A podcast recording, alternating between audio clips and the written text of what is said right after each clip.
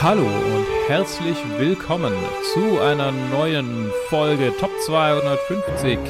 Und diesmal haben wir den Ted dabei. Hey! Und überraschenderweise auch den Joe. Aber nur dieses Mal. Und Nie wieder. also äh, zwei Leute, mit denen ich noch nie einen Podcast Never. aufgenommen habe. Ich, ich kann mich dunkel erinnern, dass ich zu einem Arzt gegangen bin und gesagt habe, da sind so zwei Typen. Stellt sich raus, Planet Film Geek ist nur Lukes Fiebertraum. ist einfach, er ist einfach ein guter Impressionist. Der macht einfach drei, genau. drei Stimmen. Wenn wir übereinander drüber reden, dann nimmt er das halt hintereinander auf und schneidet es dann so. Er ist dedicated to the, to the grift. ja, ja. Er braucht das, sonst überlebt Wenn man, er wenn man in die Wohnung reinruft, wenn man alleine ist und zu viel Essen bestellt hat. Ah, Leute, das Essen ist da. Ja, genau.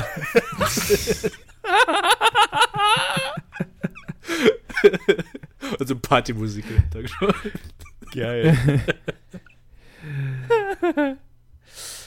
Aha. Eternal Sunshine of the Spotless Mind oder Vergiss mal nicht ist Ja. der Film, über den wir heute reden. Oh, es ist ein Film von Michel Gondry äh, oder Michel Gondry, keine Ahnung, Sure. der nichts anderes gemacht hat, was ich kenne.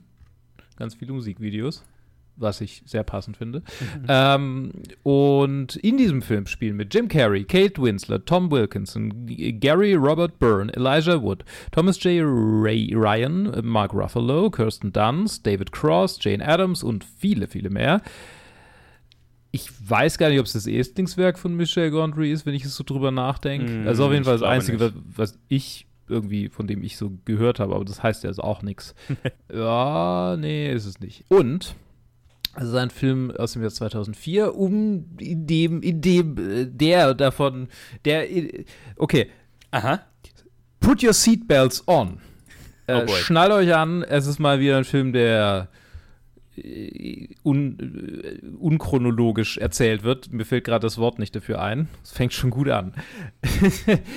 äh, Jim Carreys Charakter äh, hat, äh, dessen Name, ich soll vielleicht einen Na Charakternamen verwenden, Joel und Kate Winslets Charakter Clementine haben eine Beziehung.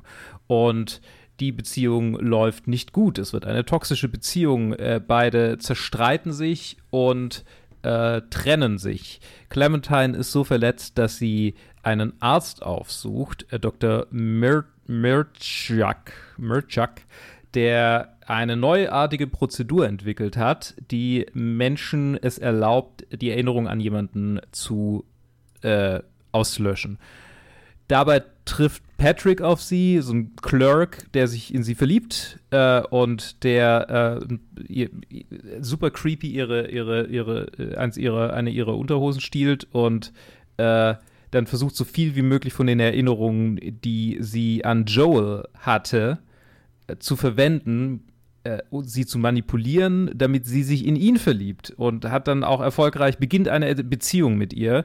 Äh, Joel trifft immer noch sich an sie erinnernd auf sie, die sich natürlich überhaupt nicht an ihn erinnert, äh, ist verletzt und äh, kommt durch seine Freunde darauf, dass sie zu diesem Arzt gegangen ist, geht auch zu diesem Arzt, lässt sich dieser Prozedur unterziehen und diese komplette Prozedur und all diese Erinnerungen erleben wir in umgekehrter Reihenfolge während äh, also in, in der Timeline äh, in der in der Chronologie des in der Erzählchronologie des Filmes. Das heißt äh, von dem Moment an, in dem er zum Arzt läuft, ähm, abgesehen von einem umarmenden Plot, auf den ich gleich noch zurückkomme, äh, erleben wir das alles in umgekehrter Reihenfolge. Also der Moment, wo sie sich trennen oder der Moment, wo sie äh, ihn ausgelöscht hat, dann der Moment, wo sie sich trennen und ähm, irgendwann realisiert Joel, der ähm, in, mit Schlafpillen irgendwie unter ruhig gestellt ist, dass äh, ihm das widerfährt, dass er dieser Prozedur unterzogen wird, wehrt sich dagegen, weil er eben doch nicht die Erinnerung an Clementine verlieren möchte äh, rennt durch alle möglichen Erinnerungen, versucht sich zu wehren. Parallel erleben wir noch ein Drama, weil äh, Kirsten Dunst Charakter äh, hat eine Beziehung mit Mark Ruffalos Charakter, der halt die beide quasi für diesen Doktor arbeiten. Und es stellt sich raus, dass äh, der Doktor, der dann irgendwann dazugerufen wird, äh, eine Affäre mit ihr hatte und dass sie sich ebenfalls dieser Prozedur unterzogen hat, so freiwillig irgendwie, um ihn zu vergessen, sich aber wieder in ihn verliebt hat, sodass der dann von seiner Frau verlassen wird. Äh, und das Ganze äh, findet statt in einem umarmenden Plot, in dem Joel und Clementine wieder aufeinandertreffen, weil Joel in seinem, in seinem Struggle, die Erinnerung an Clementine nicht zu verlieren, sich einen in, in letzter äh, Verzweiflung sich eine falsche Erinnerung eingepflanzt hat, die es ihm erlaubt, äh, sich äh, daran zu erinnern, dass die beiden sich äh, an einem Strand in fucking irgendwo bei New York halt äh, genau das erste Mal getroffen haben. Äh, und fährt dort am Anfang und am Ende des Filmes an diesen Strand, trifft sie in einem, in einem Zug die beiden kommen ins Gespräch, äh, durch den Hinweis, durch, durch einen Brief von Kirsten Dunst Charakter äh, und auch der Kassette, glaube ich, wird ihnen zugeschickt, äh, mhm. auf der alles drauf ist, was Clementine quasi über Joel weiß, äh, finden sie raus, dass sie sich beide dieser Prozedur unterzogen haben, streiten sich nochmal, aber äh, entscheiden sich dafür, es nochmal miteinander zu versuchen. Der Film ist vorbei. How did I do? pretty good, pretty good. Ja, ja. Applaus, Applaus. Oh, je, je, ähm,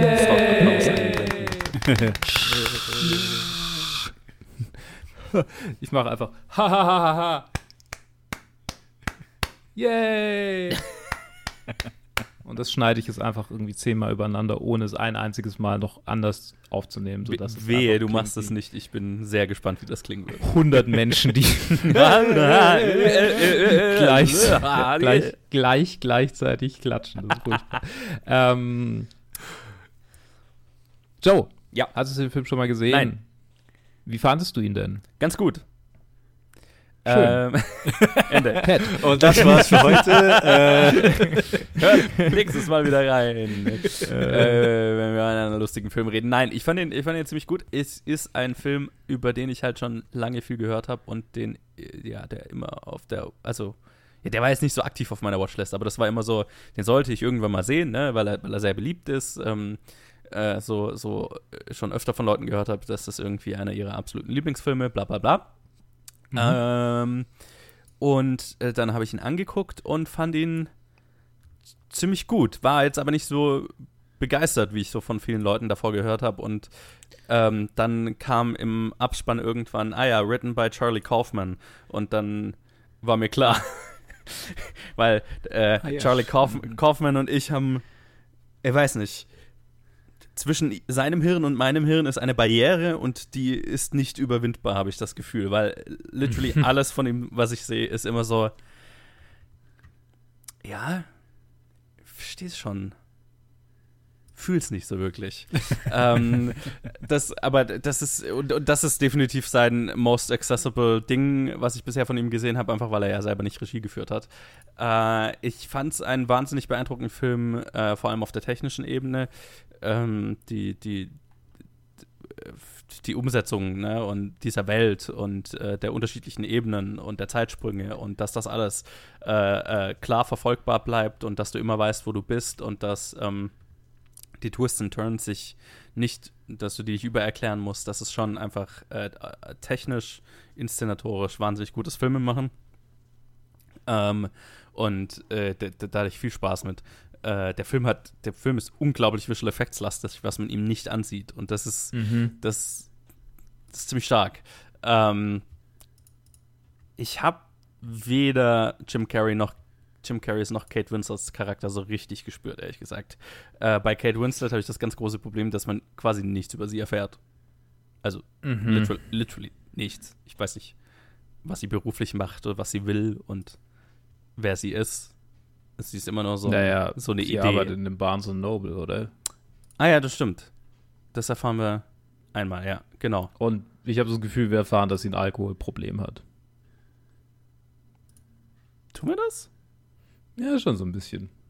Okay.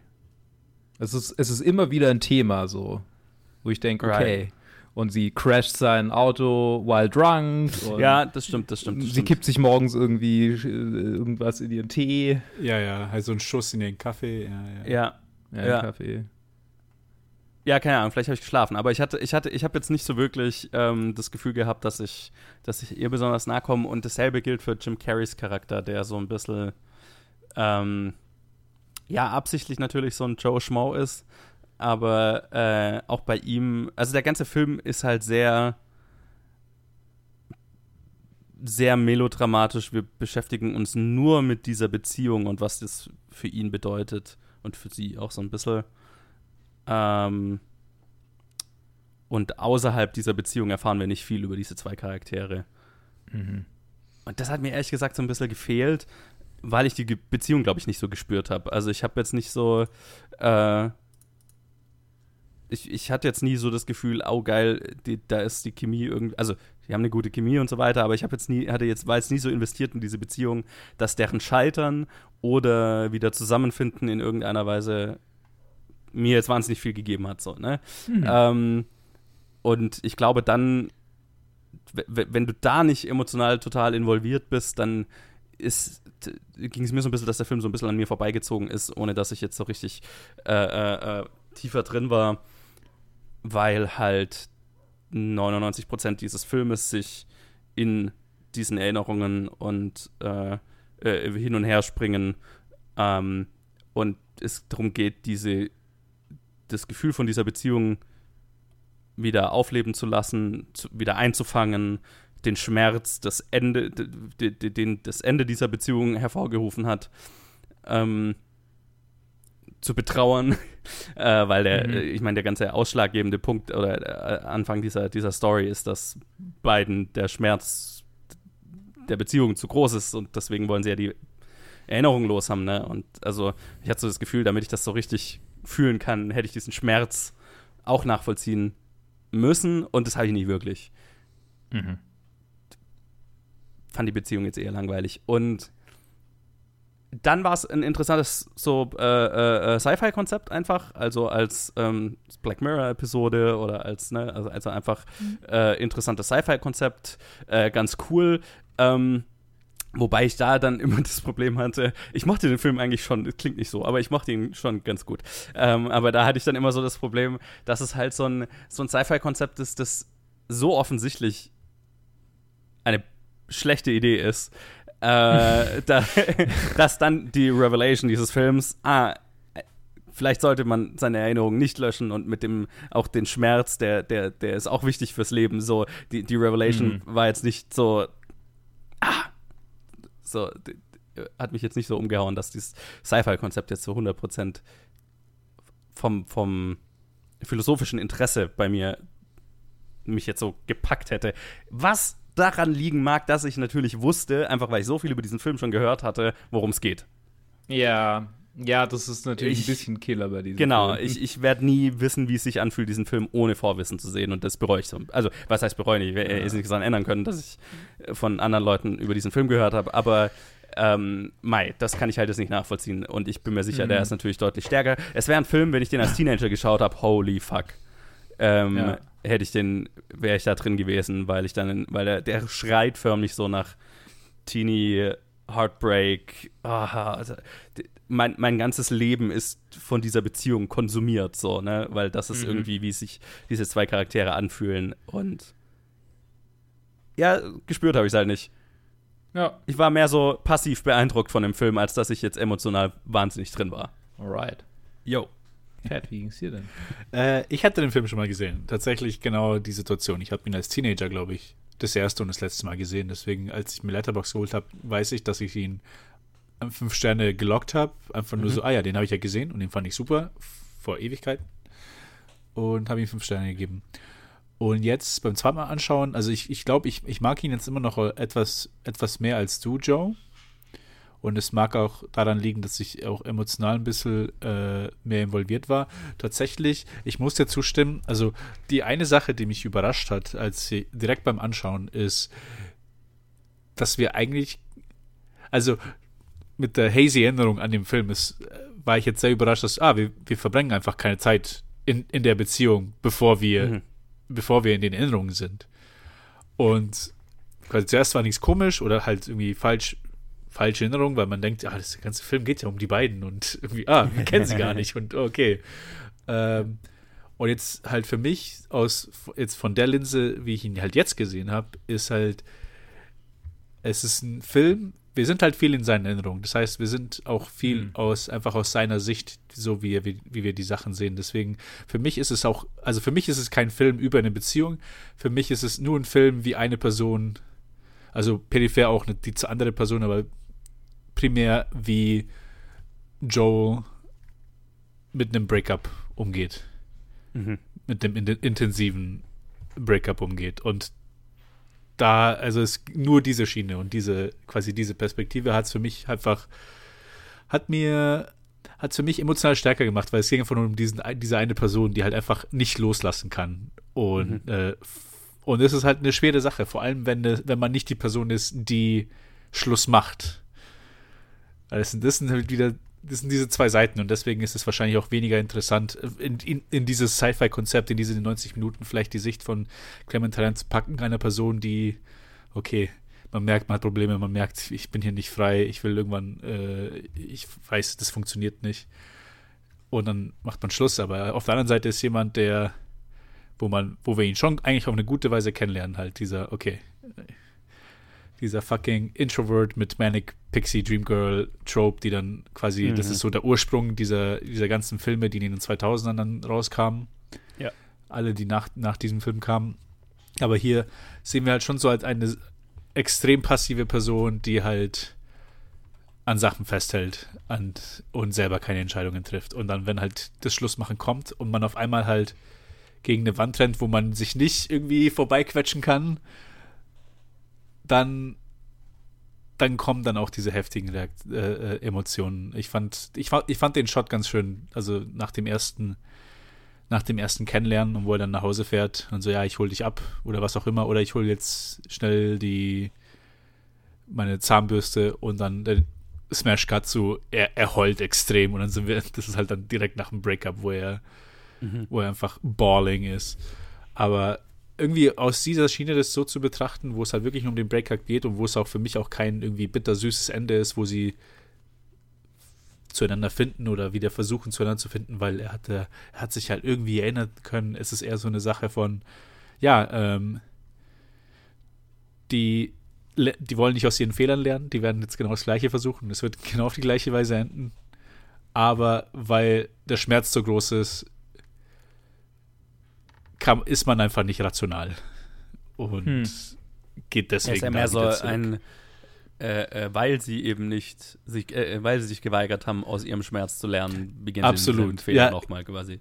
Absolut, alles genau die Sache. Und die, den Schluss kann man halt wirklich so sagen. Und ich glaube, äh, basierend darauf, wie man halt diesen Schluss liest, ist es so eine bittersüße Sache. So, ah, so, ist man eher optimistisch und so, ah, sie versuchen jetzt nochmal und dieses Mal wird es anders sein? Oder oh, sagt fuck man. No. Ja, ja, ja, genau. Ich, weil ich habe das Gefühl, ich habe das Gefühl, ich kann das nicht sicher sagen, aber ich habe das Gefühl, vor zehn Jahren hätte ich, hätte ich wahrscheinlich so gelesen. Also, ja, ah, ja, ja. Die lieben sich so sehr. Sie sind die, die werden den, die, die Chance nochmal eingehen, obwohl sie wissen, dass, dass sie, also sie wissen, die haben, die wissen nur, okay, ja. sie haben sich am Ende gehasst. Die haben einfach nur großen Shit übereinander gesagt ja. und einfach public einfach aufgenommen. Nicht public, mhm. aber halt äh, äh, in, den, in den Recorder aufgezeichnet. Und dann versuchen sie es aber trotzdem, weil sie so, so füreinander bestimmt sind. Aber mhm. jetzt, wenn ich ihn sehe, ist es so, ah, der. die kommen, die kommen nicht voneinander weg, weil sie nicht lernen wollen aus, aus der Vergangenheit.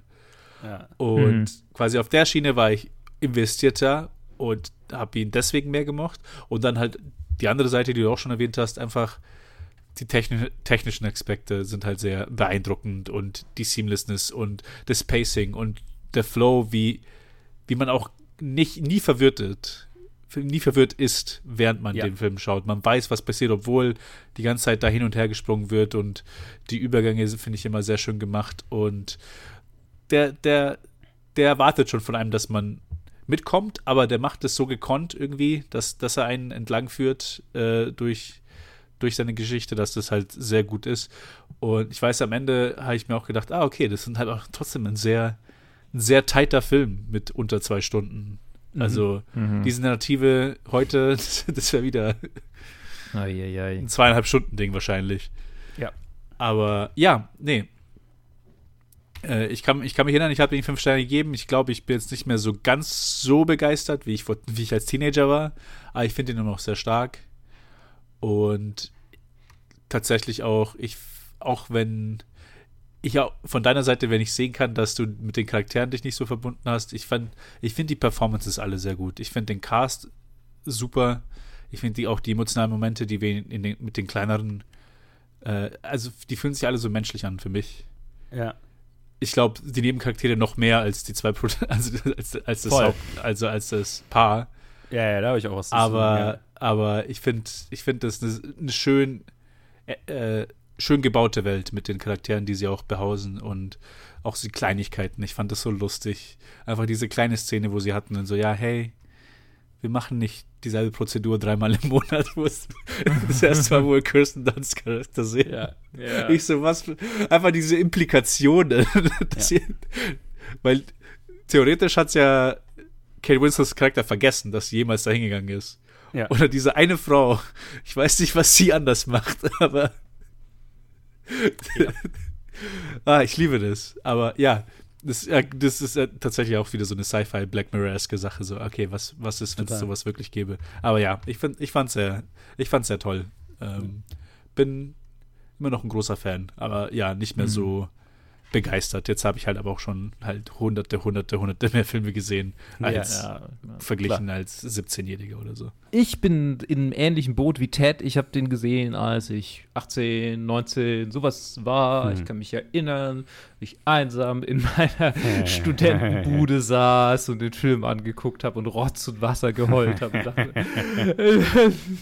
äh, ähm, ja, ähm, Jetzt habe ich ihn äh, ein bisschen, bisschen klarer sehen können. Und tatsächlich muss ich direkt schon mal sagen, ich, ich rejecte die Notion, dass Kate Winslets Charakter ein Manic Pixie Dream Girl ist. Ich behaupte, die Art und Weise, wie Joel über sie denkt, äh, als er versucht, ihre Erinnerungen zu erhalten, ist ein Manic Pixie Dream Girl. Aber sie als Charakter ist es nicht, weil sie das ja eigentlich sogar sagt. Sie sagt, ich bin nicht das, was Männer äh, auf mich projizieren. Ich bin Mensch. So. Nee, nee, 100 Prozent. Aber es ist. Achso, ja, aber, aber das hat, hat der Film sie. Ja, es ist, es ist die Fotokopie, ja. die man, die, die Leute davon wegnehmen. Die nehmen, ja. die nehmen so die oberflächlichen Charakteristika und ihr Aussehen und das haben wir dann direkt auf fucking Scott Pilgrims äh, Manic Pixie Dream Show ja, natürlich. Ja, sicher. Ich meine, ja, Ramona Flowers ist halt eine Kopie von Da zumindest das Visuelle. Aber ja, ja also, visuell auf jeden also Fall, vieles halt einfach die Go with the Flow, Selbstbewusstsein, einfach diese, also auch dieses, dieses Paar. Ich glaube, ich, ich denke mehr an, wie heißt dieser eine Film? Ah, es kommt mir gerade nicht, aber egal. Äh, sag du weiter. Ich meine, also wie sieht der Film sie? Also, der Film besteht halt zu 80 Prozent aus durch die Linse von Jim Carreys Charakter gesehen. Mhm, mhm, so. Natürlich sehen wir sie sehr häufig in diesem Trope oder fast nur in diesem Trope, aber die wenigen Momente, in denen wir sie nicht durch diese Linse sehen, nämlich am Anfang und am Ende, finde ich nicht, dass sie ein Manic Pixie Dream Girl ist. Ähm, finde ich aber nicht. Okay, okay, okay. Genau. Ich, ich mag ihn immer noch.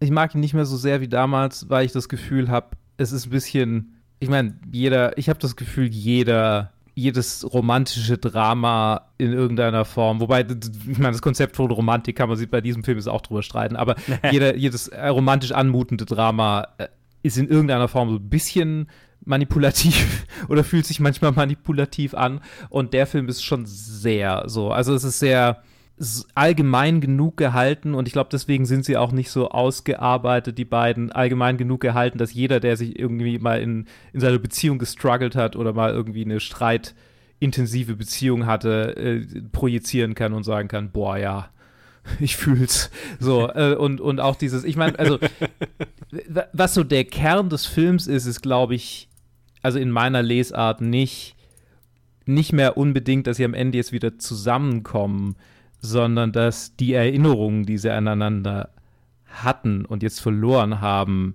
wertvoller sind als ohne sie zu sein.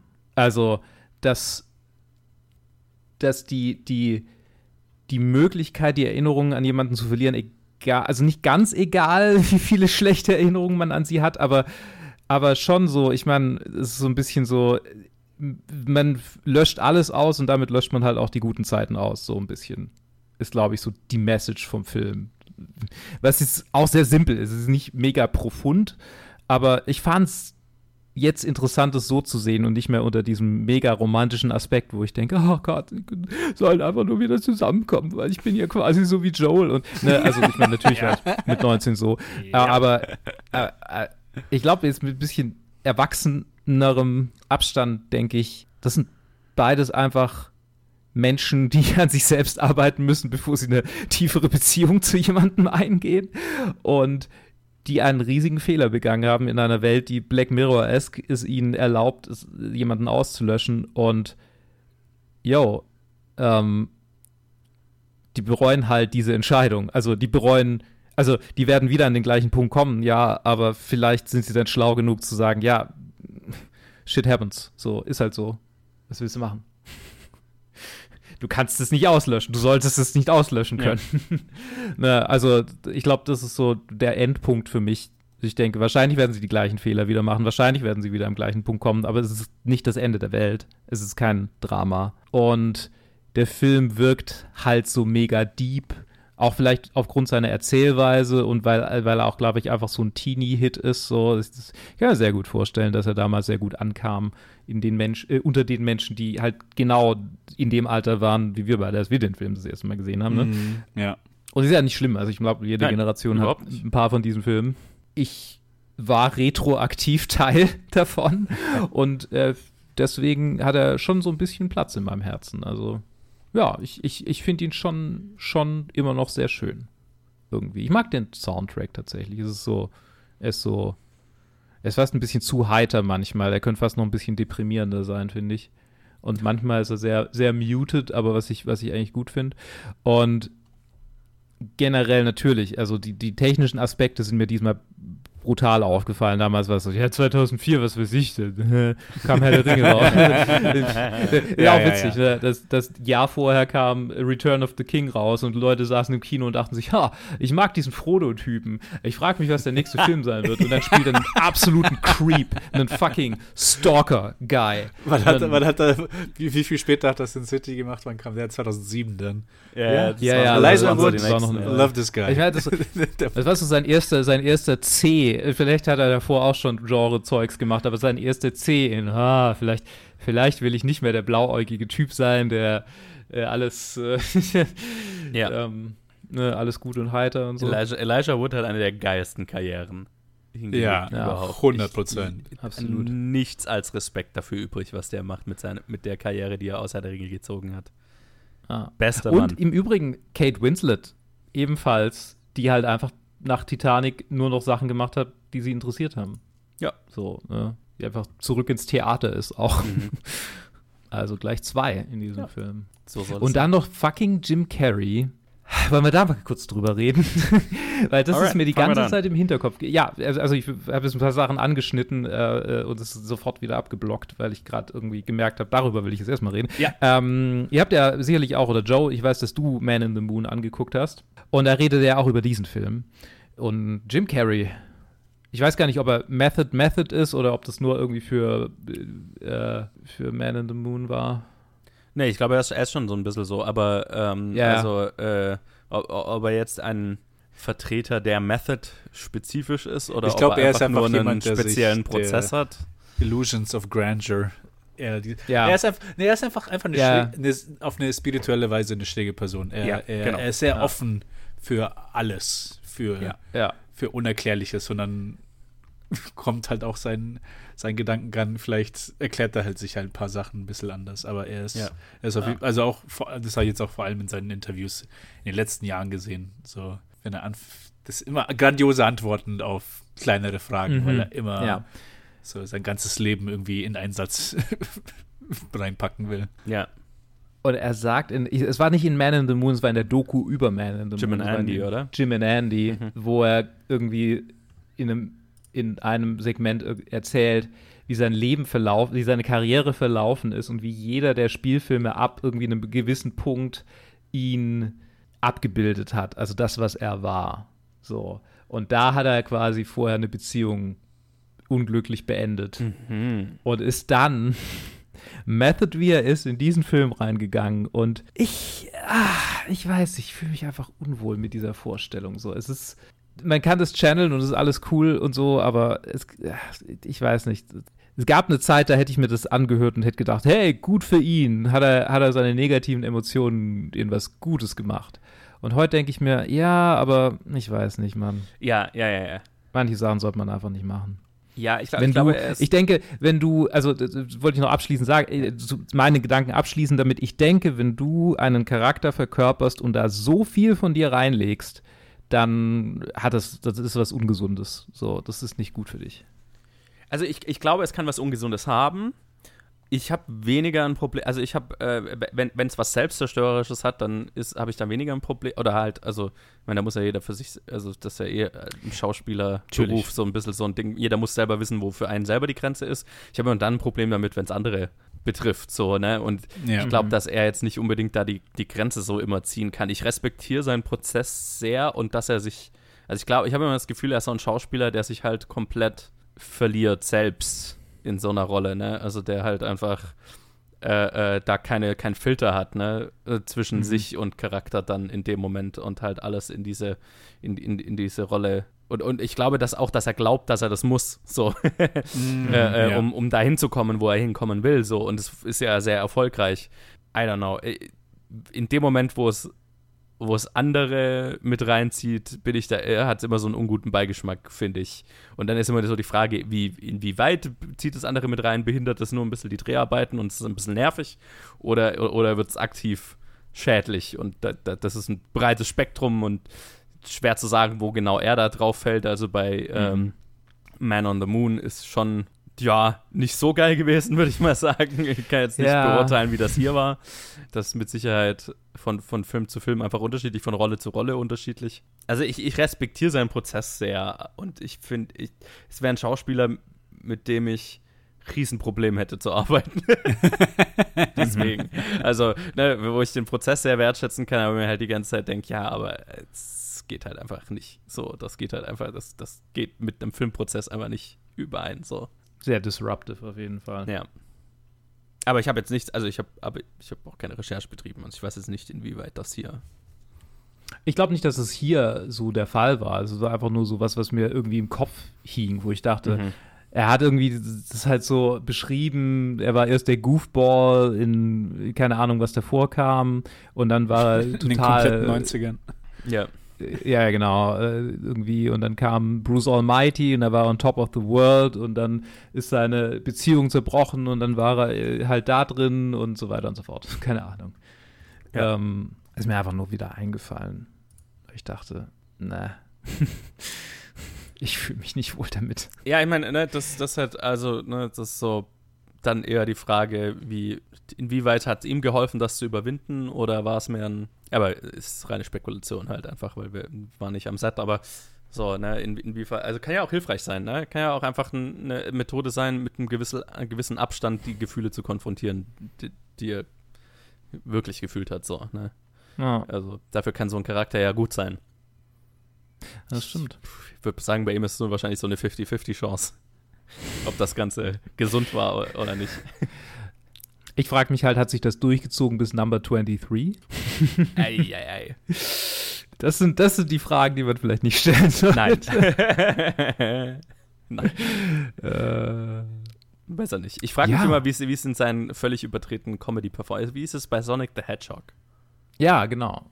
Kann er, kann er, Ist kann er, kann er da, kann er da denn, ist, ist das, Vielleicht ist er einfach Dr. Also zumindest sagt er das. Also ist. ich habe seine Interviews gesehen. Da ist er, der ist Okay. ja genauso, der ist genauso tief drin jetzt auch Okay.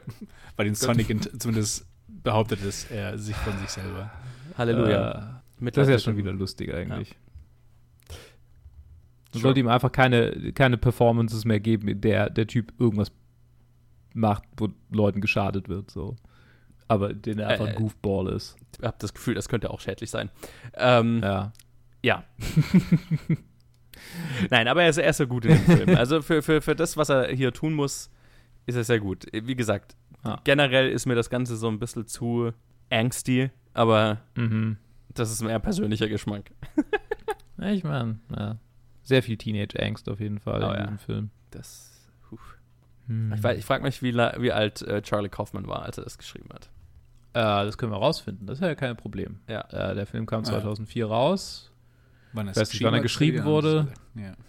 Charlie Kaufman ist 58 geboren. Ich. Naja, Ja, man weiß wie, la- nicht. wie lange er das mit sich mitgetragen hat. Ja, genau. Das Skript ja, das ist es halt, ne? Ja. Ah, bestimmt in der Highschool geschrieben. Ja, ja. ja, muss ja nicht sein. Also kann ja auch. Also es, ist einfach nur so. Ja. es, es fühlt sich sehr an, so wie ein Film von einem sehr jungen Filmemacher, der da irgendwas verarbeiten muss. Ähm, Tatsächlich hatte, wurde die Idee an Michel Gondry herangetragen von Pierre Bismuth, Künstler, okay. der auch mal, der so ein paar kleine Filmcredits hat. Irgendein Okay. Dude, irgendein Dude einfach. Okay. der gesagt hat, you get a card in the mail that says someone, someone you know has just erased you from their memory. Das war der Anfang für diesen Film. Und ich glaube, also wenn ich es richtig verstehe, Michel Gondry dann Charlie Kaufman ist dann auf ihn zugegangen. Okay, das ist interessant. Ja, ich meine, ja, gut. Das, das wird es ein bisschen erklären, warum das ein bisschen mehr accessible ist, als was Charlie Kaufman sonst so macht. Aber ja, sehr cool. Ich sehe auch gerade, dass, obwohl es jetzt ziemlich, also ziemlich durchgeplant gescriptet ist, in den einzelnen Szenen selber haben sie eigentlich den ganzen Cast ziemlich viel improvisieren lassen. Mhm. Mhm. Ja, das hatte ich auch. Und irgendwie alle haben das gesagt. Also Ruffalo und Elijah Wood und Ja. Kate Winslet und Jim Carrey. Viel, was im Film gelandet ist, ist, was sie vorher einfach so bei Rehearsals miteinander gesprochen haben. Und deswegen auch, vielleicht auch deswegen jetzt, wo er gesagt hat, dass er viel von sich selber da reingesteckt hat. Vielleicht hat er wirklich einfach die Möglichkeit gehabt, viel von sich selber da reinzustecken. Ja. Mhm. Ja, ich meine, ich glaube, mit einem Schauspieler wie Jim Carrey mu musst du das fast mit einplanen, so, ne? Die, die, das Improvisieren. Ich weiß nicht, wie, wie, wie sehr der sich auf Skripttreue festnageln lässt. Das Aber ja, das, das ist schon interessant. Ich würde ganz gern drüber reden, wie viel interessanter ich alle Nebencharaktere fand als die zwei Hauptcharaktere. Ja, bitte. äh, tatsächlich, mein, mein Highlight für den, in dem ganzen Film ist Kirsten Dunst. Ja. Äh, ich fand, sie hat, also ich war sehr über, also ich wusste ja nichts über den Film, ich war sehr überrascht mit den ganzen Nebendarstellern, aber mit ihr am allermeisten und äh, schlicht einfach sehr positiv, also ich fand, sie hat wahnsinnig viel Spaß gehabt mit der Rolle einfach. Äh, Mhm. Gerade da, wo sie halt frisch in das, in Jim Carreys Apartment reinkommt und quasi den ganzen Flow disrupted durcheinander bringt äh, und einfach ihr Ding macht. Ähm, fand sie, äh, hat er offensichtlich viel Spaß mit der Rolle und hat der sehr viel mehr Tiefe gegeben, als sie hat, weil ja, äh, der konnte, also ne, der, der tiefere Sinn ihres Charakters kriegt eine Szene oder so, aber die, da holt sie unglaublich viel raus und da, da äh, hatte ich mir die ganze Zeit dann gewünscht, okay, ich will eigentlich die Geschichte von ihr mehr hören. Ähm, genauso wie die Geschichte von Mark Ruffalo und äh, von Elijah Wood hat mich Er hätte mich sehr interessiert. Ähm, also äh, prinzipiell war ich die ganze Zeit mehr interessiert an dem, an, an, an der Black Mirror-Episode als an, an der angsty äh, Breakup-Geschichte. So, ne? Äh, das, das hatte ich mehrmals während dem Film so den Gedanken. Ähm, weil so im, im- Grunde genommen geht der Film ja darum, zu, ne, um das Thema, äh, welchen Wert haben schmerzhafte Erinnerungen, ne? welchen Wert haben hat Schmerz in unserem Leben und äh, der Film hat jetzt die nicht, nicht besonders wahnsinnig tiefgründige äh, Stance, Schmerz ist gut. Ähm, wir sollten uns mit ihm beschäftigen und er hat er ist was wert und natürlich äh, ist, ist nur weil eine Erinnerung schmerzhaft ist, heißt das nicht, dass sie nicht auch schöne Aspekte haben. Bla bla bla. bla. Ähm, äh, ich hätte mir gewünscht, dass der Film da noch ein bisschen mehr tiefgründiger mit sich mit beschäftigt hätte. Ey, Und das geht alles darauf zurück, dass ich das Sci-Fi-Konzept interessanter fand als das, was der Film letztlich damit macht. Äh, weil der Film Ja. konzentriert sich halt mehr auf eine, ja, auf den Herzschmerz. Und das ist okay, aber wie gesagt, so die Charaktere fand ich jetzt nicht furchtbar interessant. Den Herzschmerz habe ich jetzt nicht so gespürt und denke, ich, ich habe mir halt hinterher so gedacht, ja, ich glaube, da wäre thematisch mehr drin gewesen, als halt die pure Mhm. Aussage von, ja, aber mm, schlechte Erinnerungen sind ja auch ganz gut. Äh, Ich habe ja, ich habe das Gefühl, dass es die Idee in Black Mirror dann noch mal gab oder nicht. Also ist, mich man konnte wundern, jemanden ja. blocken. Ich, in Black Mirror gab es mal die Episode, wo man jemanden blocken konnte. Das stimmt. Was jetzt ein bisschen in die Richtung geht. Ja, ja, ja. natürlich nicht so allumfassend, aber Ja. ja, ich meine, das Problem, ja, das ist so ein bisschen, wer will das jetzt noch machen? Das ist, das ist halt, wenn du jetzt einen Film oder, oder eine Episode oder irgendwas zu diesem Thema machst und das quasi so nochmal aufgreifst, dann werden halt alle sagen, ah, ist Eternal Sunshine of the Spotless Mind halt Ja. kopiert. Da ist halt so eins, also ich meine, ich habe das Gefühl, das ist der einzige Film, in dem das vorkommt, Ja, ich, ich meine, äh, die Idee mit äh, weiß. die, der Wichtigkeit von Erinnerungen und so weiter, das gibt es garantiert. Würde mich Hm. auch nicht wundern, wenn es irgendein Sci-Fi-Konzept Also, es ist, es ist ein sehr typisches Sci-Fi-Konzept und das ist schon, also konzeptionell finde ich es halt einfach geil. Ich, ich finde den Fokus des Films, der, aber das ist sehr persönlicher Geschmack, ne? Der, der Fokus des Films kickt mir nicht so wirklich. Ähm, so, diese Breakup-Geschichte langweilt mich eher so ein bisschen. Ich glaube, das liegt auch so ein bisschen daran, dass so die Beziehungsmomente, die wir von den beiden erfahren, halt super klischeebeladen sind, ne? Also Ja, so, ja. wie Mhm. oft habe ich das fucking Meet Cute oder auch dann, dass sie in einem Bookshop arbeitet, ist halt einfach jeder weibliche Charakter in einer romantischen Komödie arbeitet in einem fucking Bookshop. Give me a fucking Ja. break. Fucking auf einem Record Store oder Record Store, zugefrorener See, wir gehen auf einen zugefrorenen See, irgendwie Quirky. Schneeengel, Wirk. Total, Ähm, total. ist halt einfach, das hat natürlich nicht alles nicht, vielleicht hat, nee, der Film hat es nicht begonnen, das habe ich auch schon in älteren Filmen Nee. gesehen. Das ist halt einfach so, ja, das hat halt nicht geholfen, um, dass sich die Beziehung zwischen den beiden irgendwie, oder den, die, die, die, den, den, das emotionale Gewicht, das die beiden mit dieser Beziehung verbinden, oder, naja, vor allem Jim Carrey mit dieser Beziehung verbindet, weil sie will ja einen Schlussstrich drunter ziehen, so. Das hat halt alles nicht dazu beigetragen, dass ich das mehr gespürt habe, so, ne? Weil Mhm. äh, ich sie nicht furchtbar interessant fand. Er ist lame as fuck. Die Chemie zwischen den beiden ist manchmal ganz nett, aber besteht halt, frühstückt so ein bisschen Romantic-Klischees halt einfach ab, ne? Ja, mir hat der Hook gefehlt. Einfach so, okay, wo, Mhm.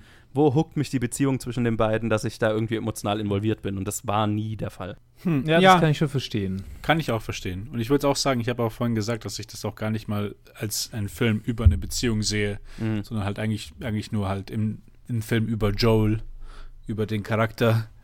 Weil, ja, du hast recht. Also auch vieles von dem Drama, was auch gezeigt wird, ist halt, sind halt diese zwei Stereotypen, die halt am Anfang gezeichnet werden von diesen Ja. zwei Charakteren und dann halt die zu, zu erwartenden Konflikte, die man von diesen Art von Personen erwarten kann. Also es, äh, deswegen ist da, da fehlt halt ein bisschen die Spezifizität.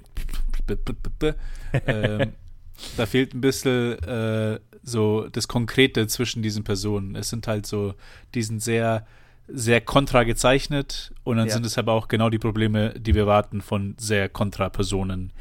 Ich glaube, das ist mit so das Problem. Also auf der einen Seite, ne, äh, A, verkörpern die beiden natürlich Klischees, die dieser Film so ein bisschen mit erfunden hat und die halt sehr viel schlechter in, in, in darauffolgenden Filmen äh, äh, wieder gekäut wurden, natürlich. Ne? Also so der einsame, introvertierte Typ und das Mädel, das einfach so crazy ist. Und, so, halt, Mhm. ne? und ich finde schon, dass sie, nein, sie ist nicht das super Klischee von einem Manic Pixie Dream Girl, einfach weil der, aber da- das alles, was der Film ihr gibt, um sie davon abzuheben, ist so ein bisschen Lampshading, ist so ein bisschen, sie sagt uns, dass sie mehr ist, aber wir sehen es halt nie so, ne?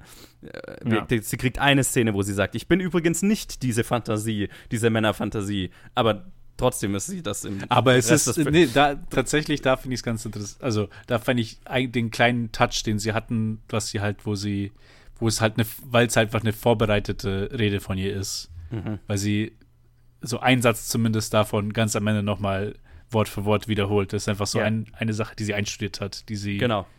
die sie ihm sagt. Die sie Männern sagt. Weil, Ja.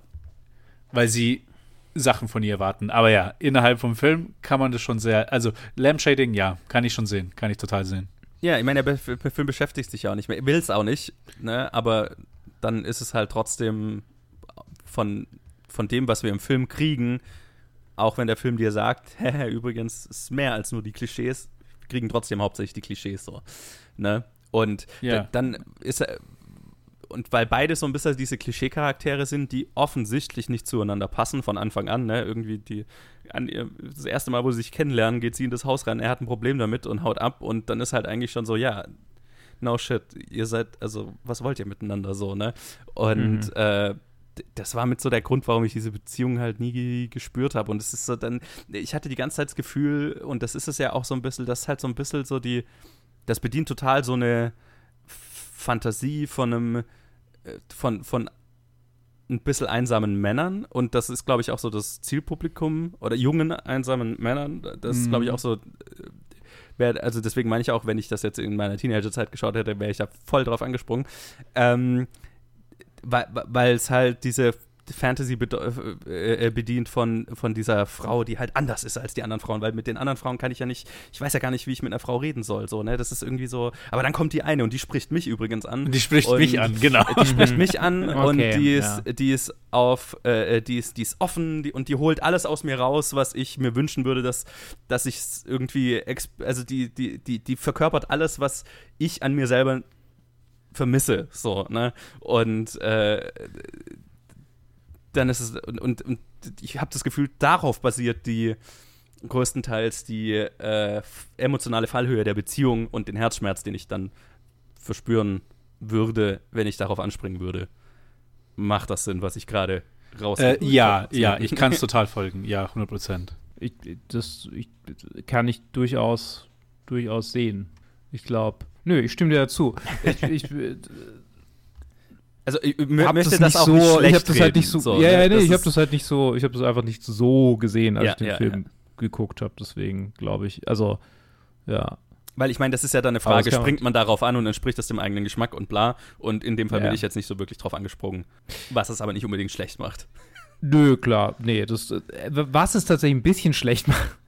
ich habe gerade hab rausgefunden, warum ich das so im Hinterkopf hatte, weil ich habe mich nochmal gefragt, warum hat mich das so gestört, was Jim Carrey über diesen Film gesagt hat? Mhm.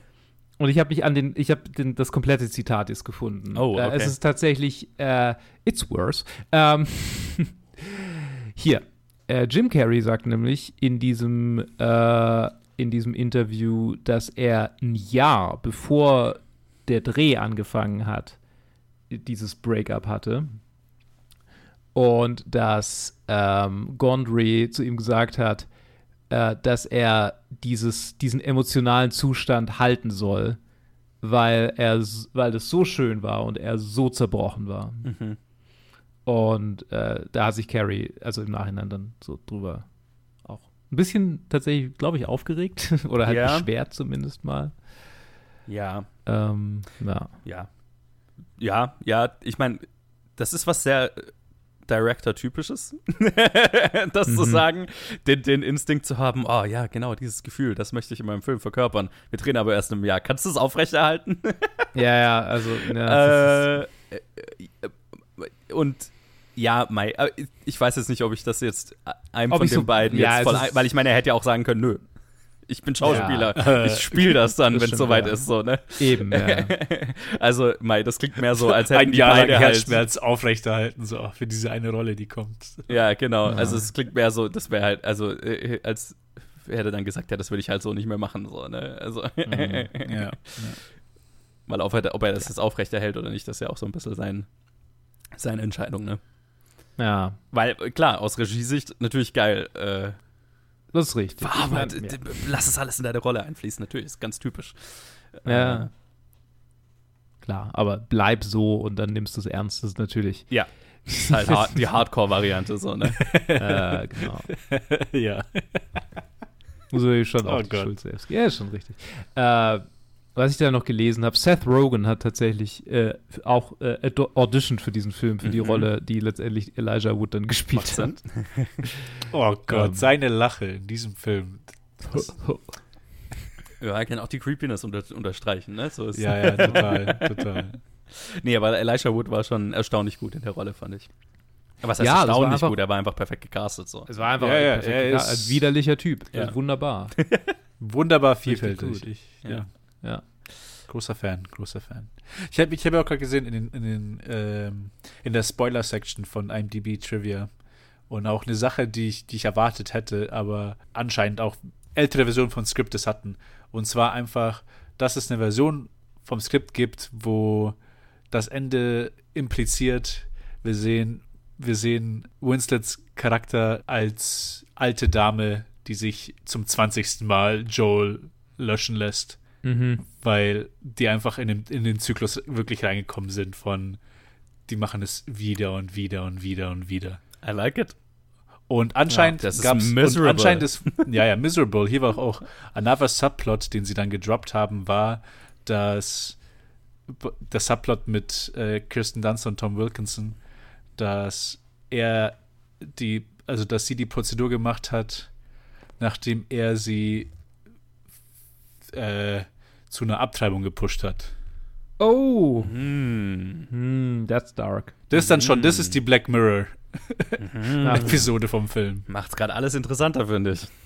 hm, Ja. tja, Ja. war halt clean gewascht, ne? Was? Ja, das, das würde ich gar nicht so sagen. Es ist halt mehr so auf dieses, auf dieses Herzschmerz-Thema sich fokussiert, ne? Und dieses Ah. äh, in, in, in dem Breakup-Feeling, in diesem ja, Beziehungsabbruchsgefühl sich schwelgend. Aber ja, ich hätte die, ich hätte das, den, den, den Sci-Fi, abgefuckten Sci-Fi-Film mehr gemocht, glaube ich. Ich klinge sehr negativ. Ich habe ihn trotzdem mit dreieinhalb Sternen bewertet. Ja, das ist richtig. Habt ihr denn noch was, worüber ihr reden wollt? Sehr gut. Dann können wir nämlich drüber reden, wie wir ihn bewertet haben. Ich fand das Pärchen von David Cross und äh, Ah, ja, ja. Und wie hieß die andere? Deidre O'Connell fand ich auch, hat einfach einen schönen Touch. Ja. Ich, ich auch finde mit, es schön, mit den, wie sie, wie sie miteinander geschnitten haben, in dieser, in der, halt in dieser einen Szene, wo wir sie halt einfach nur sehen. Deswegen ja auch, was Joe gesagt hat, einfach alle Nebencharaktere finde Ja. ich, finde ich einfach super ja. hier. Und alle Beziehungen in diesem Film sind fucked up. das ist, Ja, Naja, fucked up, keine Ahnung. Ja, bei denen geht's noch. Aber Gerade Ja, Streitwitz. wobei Also- doch. Also d- die, bei denen hatte ich auch so das Gefühl, ihr solltet auch einfach nicht zusammen sein. Wa- Was machen die ganzen Leute in diesem Film, die die ganze Zeit versuchen, in diesen Beziehungen zu bleiben, die alle furchtbar sind? Ja, weil ich glaube, Charlie Kaufman hat so, zumindest vielleicht in der Zeit, ist, das ist so, also alle dieser Nein, das ist in allen seinen sind, Filmen das, drin. Ja, ja, also das ist alles halt Leute, die nicht allein sein können. Ja, Und genau. Mhm. Dann halten Ja. sie einfach desperately an falschen Personen fest, weil sie nicht allein sein können. I don't get it, glaube ich. Das ist das und Problem. viele Leute zwischen sind, mir und seinen sind Filmen. so. Also viele Leute ja, sind einfach so. Ja. Ich glaube, ich glaub, das ist das fundamentale Missverständnis, also was ich an, äh, wa- was ich und seine Filme nicht in Einklang bringt, weil ich das nicht, I don't get it, weil ich das nicht hab, so. Mhm. Und dann, ah, ich finde es einfach nur frustrierend immer. In, allen seinen Sachen, die ich, ich habe nicht alles von ihm gesehen, aber es, es ist immer der, ich habe immer diesen Moment, wo ich denke, ah, why bother? Move on. Erfind was Neues. Erzähl über, schreibe über was anderes. I don't know. Ja, äh. Tatsächlich, äh, Michel Gondrys äh, Film davor, ich glaube, das ist sein zweiter, ich glaube, das ist sein zweiter Feature-Film, von, zumindest von den Sachen, wie ich jetzt auf Letterboxd Mhm. sehe. Alles andere sieht, schaut nicht, schaut nicht Feature-Film-mäßig aus. Okay. Äh, sein erster Feature-Film war auch äh, von Charlie Kaufman geschrieben, Human Nature. Ah, okay. Also, glaube ich, Alright. deswegen kam dann auch diese dann zweite Kollaboration. Okay. Ja, gut. Interessant. Aber ja, äh, that's it from me. Ja, okay, der macht halt wirklich hauptsächlich Musikvideos, ne? Mhm. Heilige Scheiße. Das ist schon, also ich meine, die Björk-Videos hat er ja einige gemacht und sie war ja auch considered für Mhm. äh, Kate Winslets Rolle. Das wäre auch interessant gewesen. Aber Mhm. die hat sich wahrscheinlich gedacht, ich brauche mehr Substanz. Sie hat gesagt, äh, sie hat Angst davor, dass sie emotional davon affected werden würde und Ah. hat die Rolle rejected. Und dann habe ich mir gedacht, war das nach, äh, nach Lars von Trier? ja nach, nach ähm, Breaking- Breaking, the, Breaking the Wave. Waves? Nee, Breaking the Waves war die andere. Nee, war, nee, stimmt ja. Äh, was Ähm, war ihrs, ähm, äh, ba, ba, ba, warte, Dancer in the Dark. genau, Dancer. Dancer in the Dark ist 2000, ja. Das war danach. Mhm. Ziemlich, ziemlich, genau, ziemlich nah dran danach. Hat sie nach Dancer in the Dark nicht gesagt, sie schauspielert nicht mehr? War da, war das, war da nicht Äh, sowas? Ja, ja. Mhm. Hat sie auch dann, äh, sie hat Drawing Restraint ist halt mehr so Visual Film Project, Art Shit und dann hat sie bis Northman kein Credit. Ja. Heißt, bis Northman hat sie durchgehalten, so mit Ja. Feature-Films. Gut für sie. Und dann Ach, kam, Lars. Dann kam Eggers und dann. Dann kam Ja. Eggers und hat gesagt, wisst du, das geilste, äh, äh, äh, die geilste, äh, es ist doch einer der Nornen oder so, ne? Ja, äh, ja. Äh, äh, ja. Die geilste geilsten Verkörperung Comeback aller davon. Zeiten macht. Ja. Geil, so, so einen geilen Charakter spielen, der eine Minute Screentime hat, wenn überhaupt, aber auf jedem Poster drauf ist, weil es einfach visuell so interessant ist. Gott. Ich muss den Film wieder anschauen. Hey. Und sein Nosferatu-Film, der kommt. Ah, Ah, ja. Äh, ich habe direkt hier wieder auf die, auf die Wikipedia-Seite. Egal, nur noch zurück zu diesem Film hier. alright, alright. Wo war stehen Alright. geblieben? Wir waren stehen geblieben bei der Frage, wo habt ihr denn diesen Film eingeordnet? Platz 84. Hinter Okay. Braveheart und vor Infinity War. Alright. Bei mir ist er dann schon ein gutes Stück weiter oben. Weil ja, immer noch ein Sweet Spot für, für mich. ähm, 41. Ah, ich habe auf Hinter, hinter 39. Käse, Sorry. Käseblanca und über das Boot. Käse Ja, hinter Kiers, Casablanca. Ich habe hab tatsächlich gerade die Das Singing Boot. in the Rain Folge geschnitten und Oh, shit. rausgebracht. Okay.